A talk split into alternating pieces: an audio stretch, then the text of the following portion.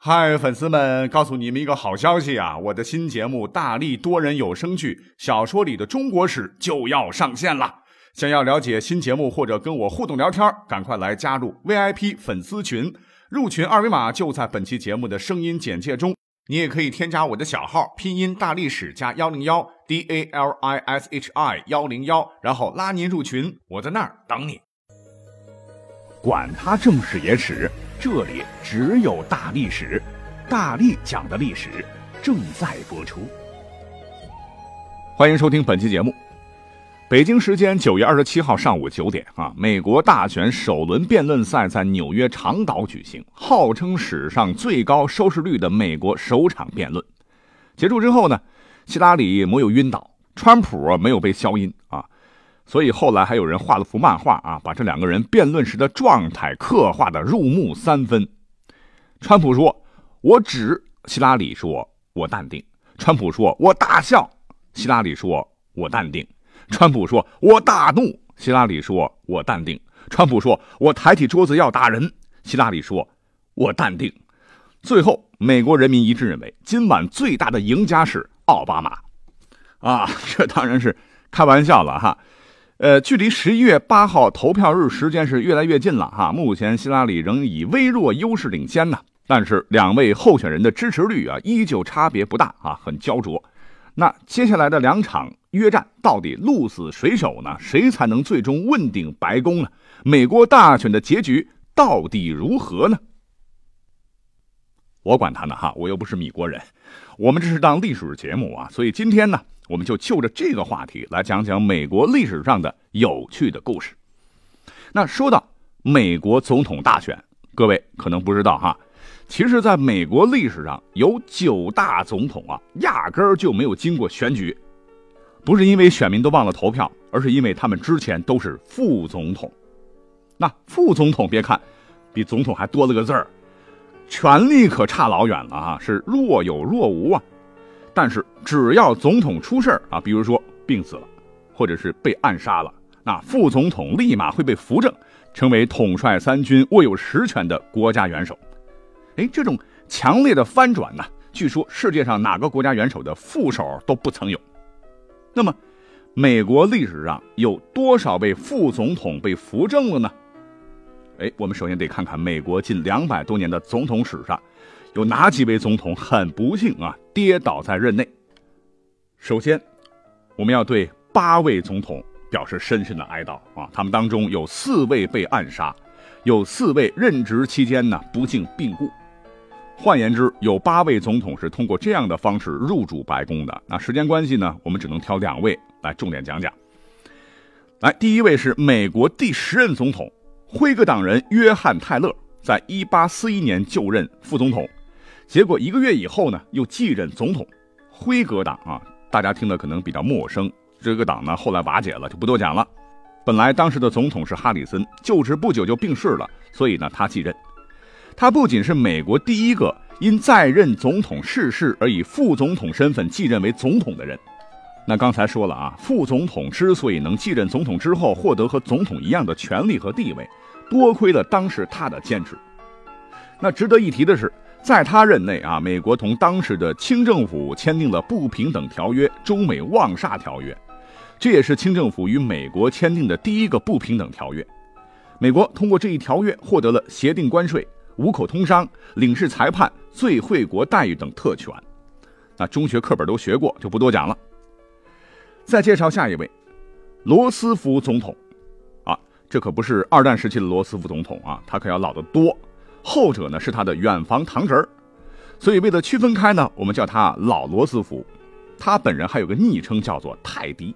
他在一九零零年当选了副总统。一九零一年九月六日，当时的麦金莱总统被无政府主义者刺杀。九月十四号不治身亡。罗斯福是补位登上了总统宝座啊，成为了美国历史上最年轻的总统。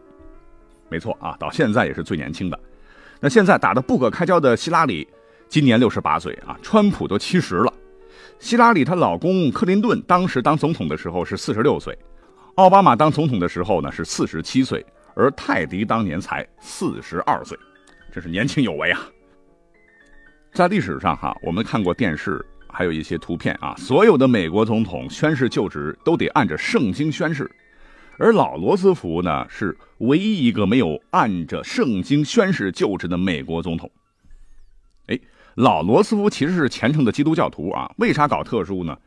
原因就是一九零一年九月十四号，美国总统威廉麦金莱被刺身亡太突然，而老罗斯福是在总统被刺身亡的当天，在安斯利威尔斯科的家中紧急就职的，所以还没有来得及采用手按圣经宣誓的仪式。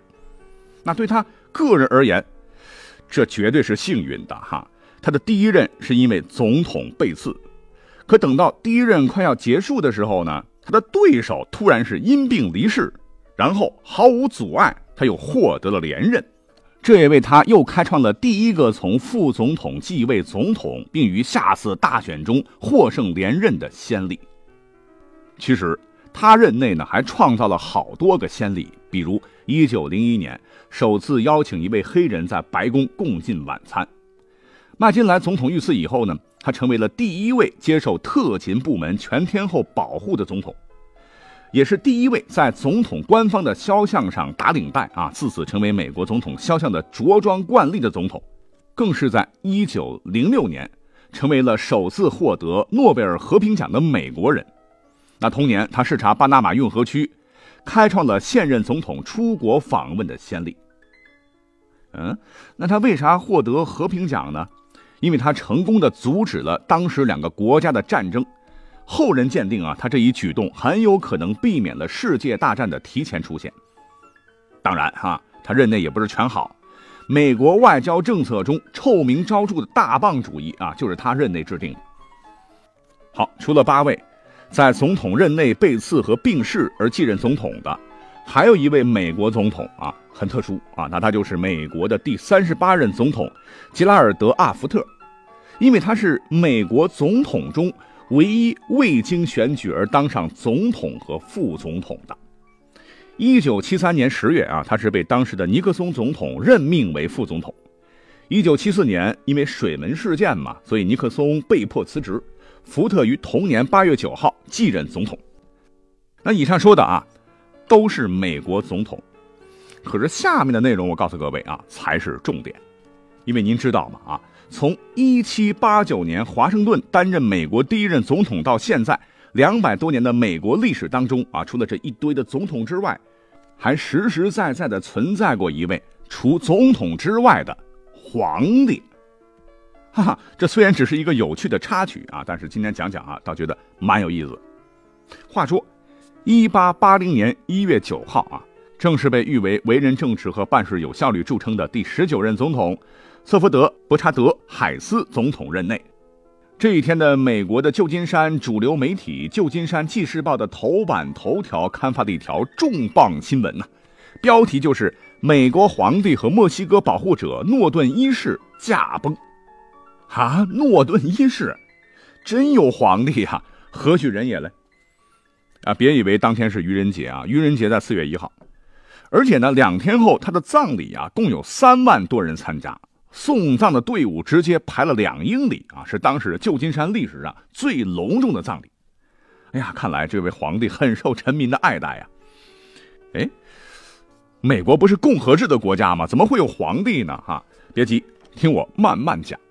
其实啊，这位皇帝的全名叫做约书亚·诺顿啊，早年也算是成功人士。当年是揣着富豪爸爸给的本钱啊，志气满满，独自来到旧金山闯天下。没有想到啊，生意做得不错啊！到一八五四年的时候啊，已经成了旧金山的大富豪。于是朋友们都尊称他皇帝。那这可能是他后来自封皇帝的灵感来源。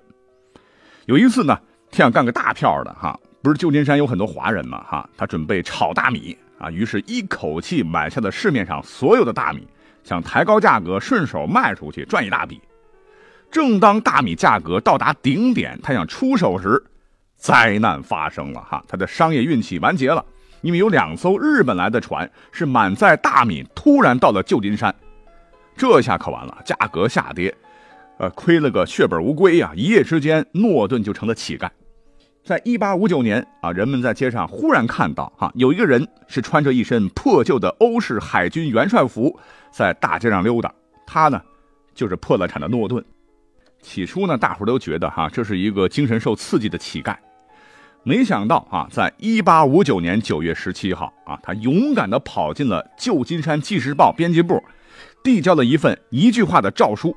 诏书这么说的：在美国绝大多数公民的强烈要求下，我宣告自己为美国皇帝。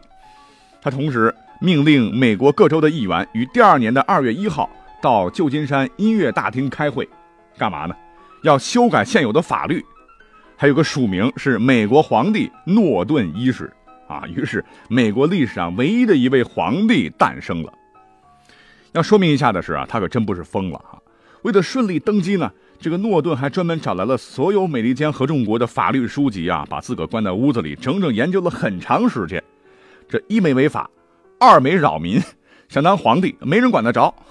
所以啊，当时这个编辑们估计是。肚子都要笑破了，但是啊，美国人不是幽默吗？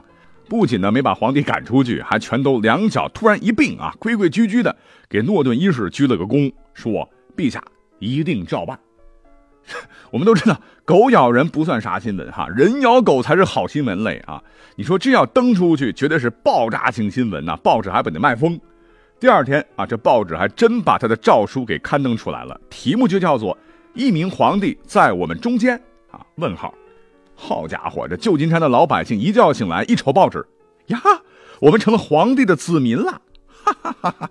啊，也都很幽默的接受了这个现实。从此以后呢，诺顿一世这个名号那可就叫响了。街上老百姓碰到真人的时候啊，都要给这个老伙计行君臣之礼。当然是开玩笑了哈，反正茶余饭后大伙可以讲讲皇帝的故事，蛮好玩的。那别看诺顿一世这个皇帝水分大。但是在当时享有一定特权，哎，比如说他可以在旧金山最好最贵的餐馆吃到饱，全免费，皇家餐厅啊，金字 logo 啊，来了以后能够招揽生意，对吗？还有可以印刷自个的钞票，五十美分、五美分到十美元不等，啊，凭着九五至尊的身份，这些钞票啊，在商店、银行竟然还全认，因为都小钱嘛，哈，你说你印一个十万美元试一试啊，大家也不计较了，反正是好玩。那诺顿一世啊，贵为皇帝，那可不是只是满足于口腹之欲，他还真的干预国家政治嘞。平时是指点江山、激扬文字啊，经常发表一些对于政府政策的不满的声音。哎，这就不说了。在一八五九年十月十二号，他还亲自发布诏书啊，说现在腐败盛行，政府啊已经不能保护公民生命财产安全了，美国国会马上解散。那所有代表必须听朕的命令，到旧金山音乐大厅共商国事。结果国会当然抗旨了，甚至在美国内战爆发后啊，他还殚精竭虑，向当时的林肯总统表示，他愿意派御林军援助联邦政府。这个林肯很幽默的回复说，他的人马呢可以作为国家的后备力量啊，以备必要时使用。所以哈，在诺顿一世统治时期。他是深受臣民们的拥护和爱戴啊，人民公仆啊，所以人民爱啊，这才有了前面送葬队伍绵延两英里的画面。那他是怎么不对啊？应该是驾崩。他是怎么驾崩的呢？在一八八零年一月八号啊，有一次这个诺顿一世外出演讲途中啊，突然中风啊，不幸驾崩了。这个诺顿王朝落幕了啊。根据记载。下葬的第二天了不得哈，旧金山竟然发生了日全食啊！所谓是夫至尊莫过乎天，天之变莫大于日食啊！所以旧金山人民无不悲哀地说：一个美好的王朝终结了。那旧金山一家报纸也专门啊刊登出了讣告，内容挺中肯啊，这么说的：诺顿皇帝从未杀害过任何人，从未掠夺过任何人的财产。从未使任何人失去他的国家，与其他君主相比，这些是难能可贵的。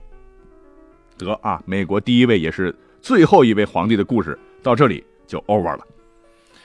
啊说了美国总统和皇帝的故事啊，我们再回到开头啊，其实想告诉各位哈，美国大选呢好像打得很激烈哈，但是不值得我们集中精力去琢磨它啊，它只不过是。我们中国往前走啊，需要稍带关注的一个事件罢了啊，所以呢，与其花精力啊，不如听听大历史啊，过一个愉快的国庆节，你说怎么样？好，感谢收听本期节目，下期再会。